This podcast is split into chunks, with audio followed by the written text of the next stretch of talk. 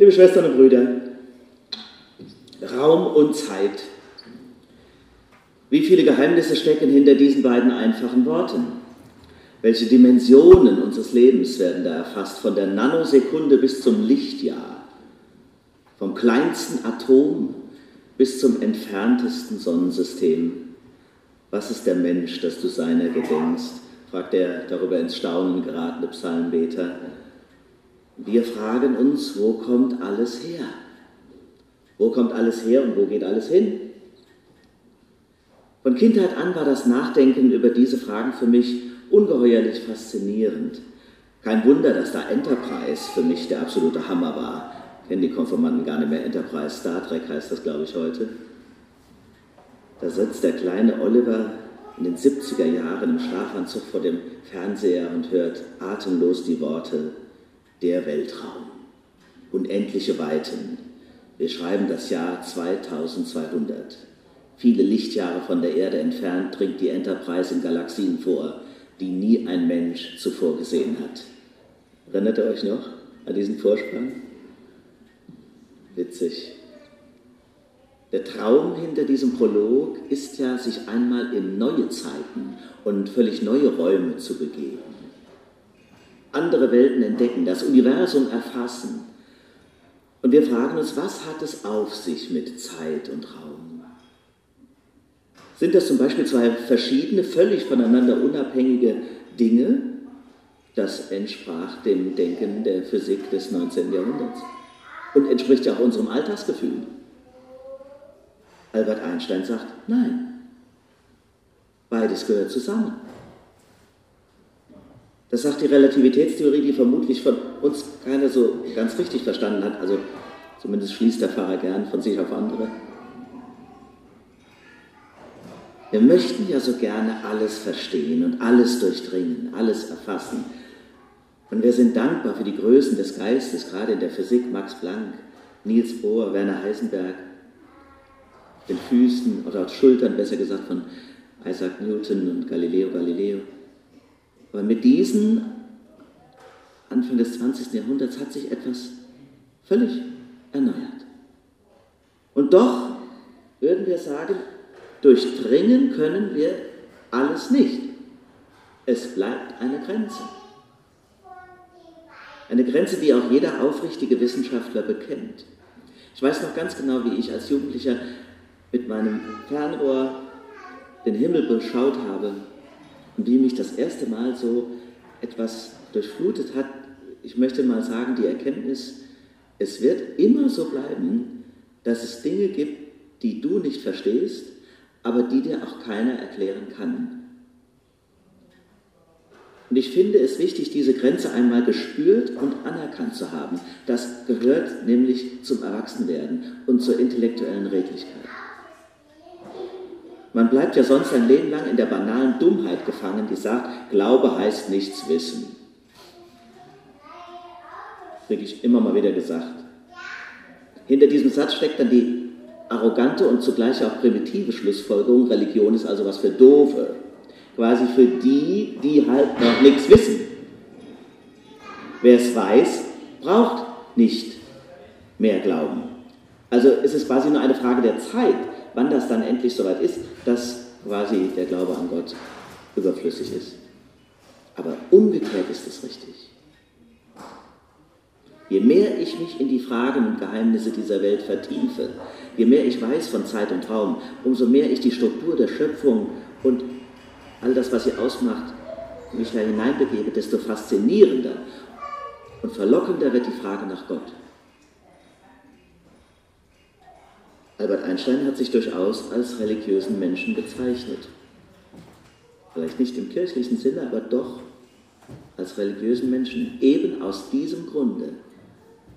Nie wäre er auf die Idee gekommen, dass ihn seine Wissenschaft einmal von Gott wegführte oder eine Erkenntnis mal so groß und umfassend sein könnte, dass sie Gott obsolet macht.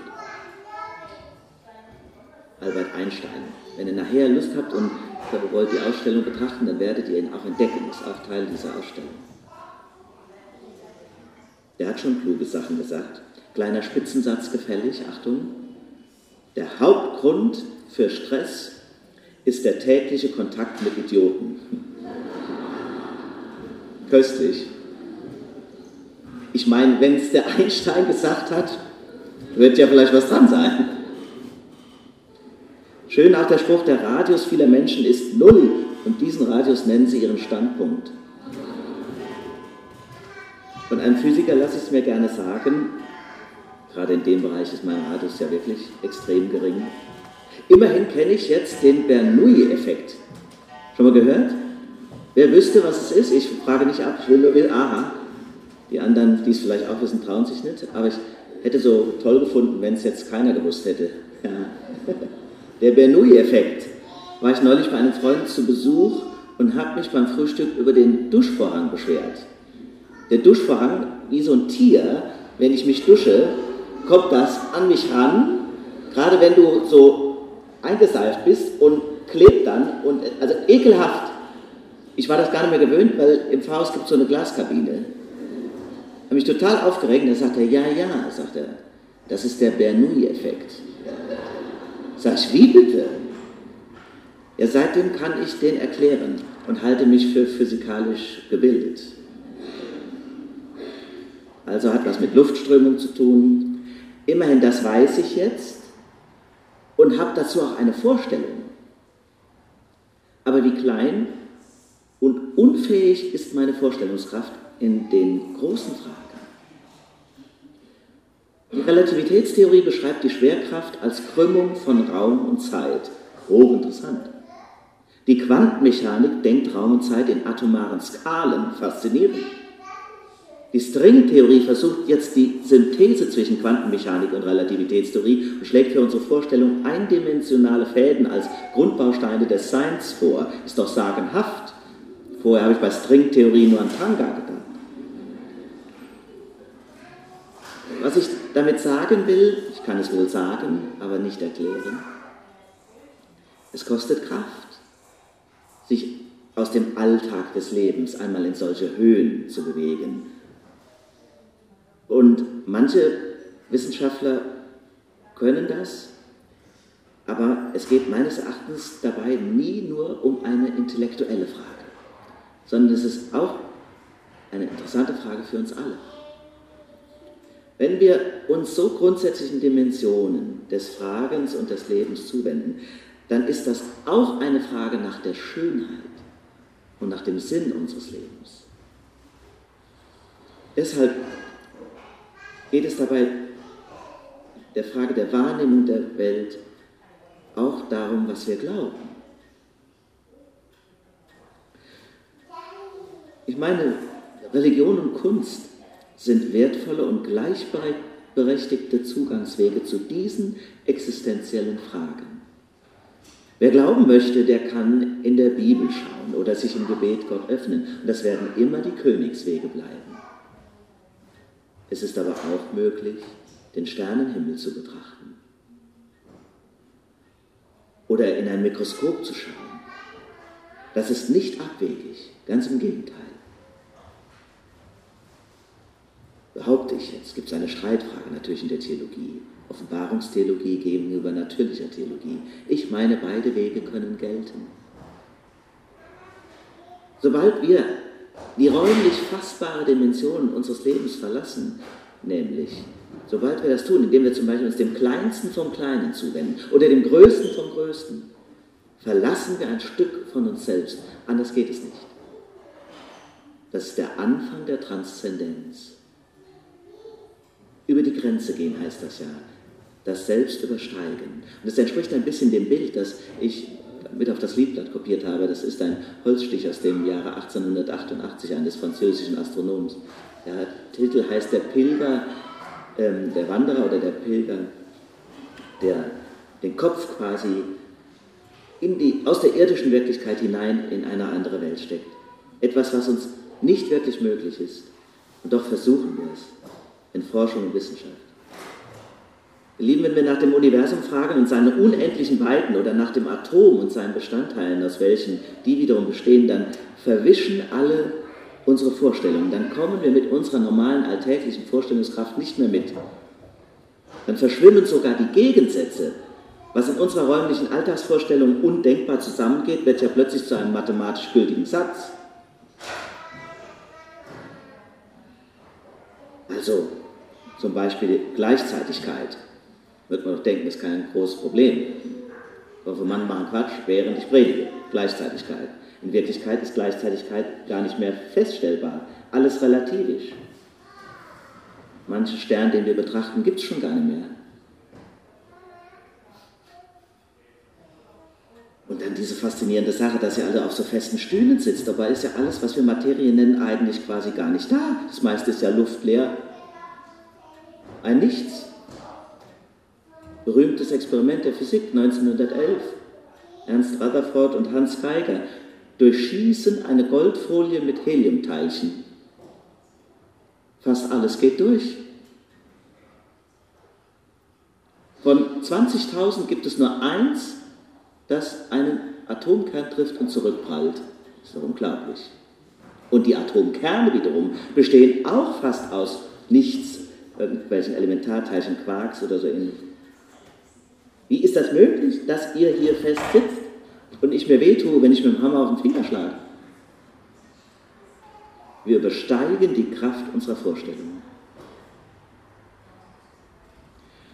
Ich weiß noch, als ich zu Weihnachten mein erstes Mikroskop geschenkt bekommen habe und erstmals da durchsah, dass ich richtig ergriffen war.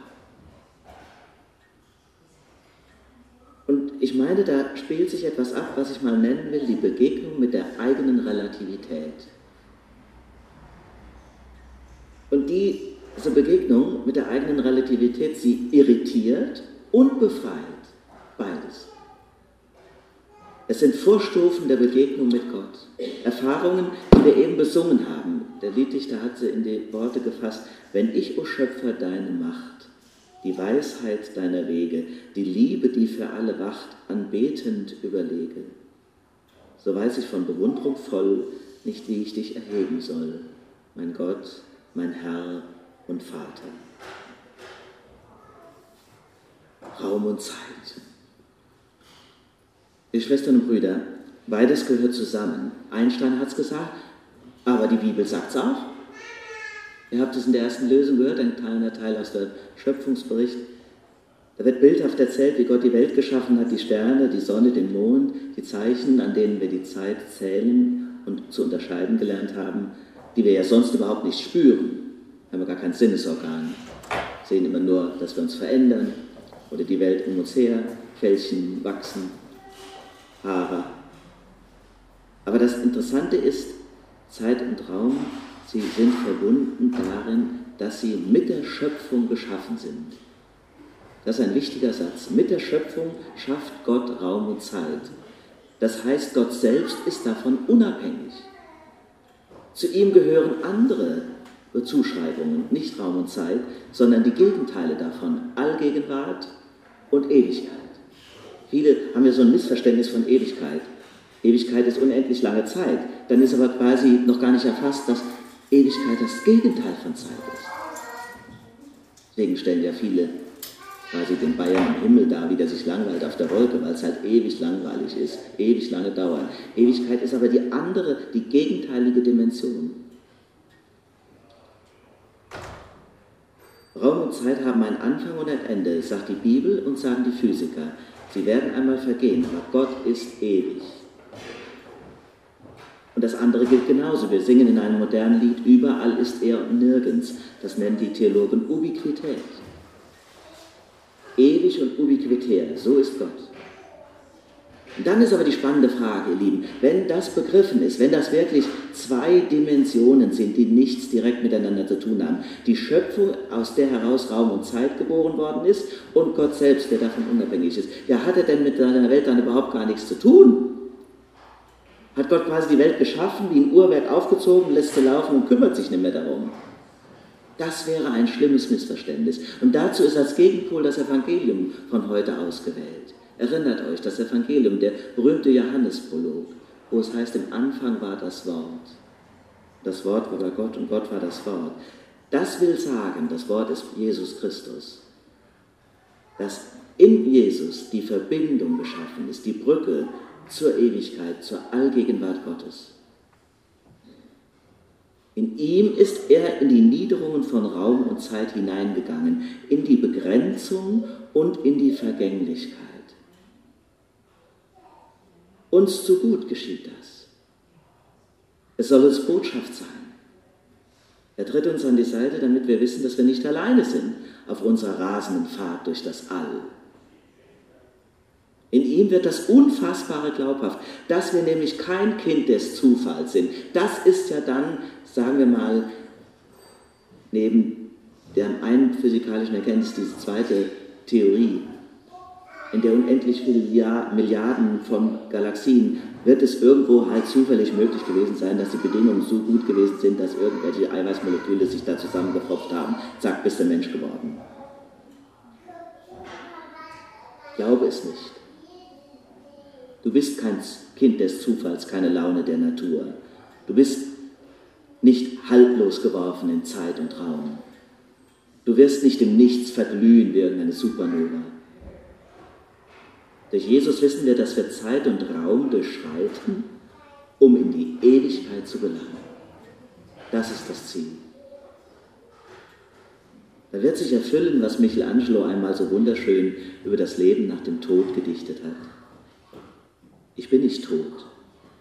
Ich wechsle nur die Räume. Ich lebe in Gott und gehe durch eure Träume. Amen. Der Friede Gottes, der höher ist als unsere Vernunft, der bewahre Herzen und Sinne in Christus Jesus.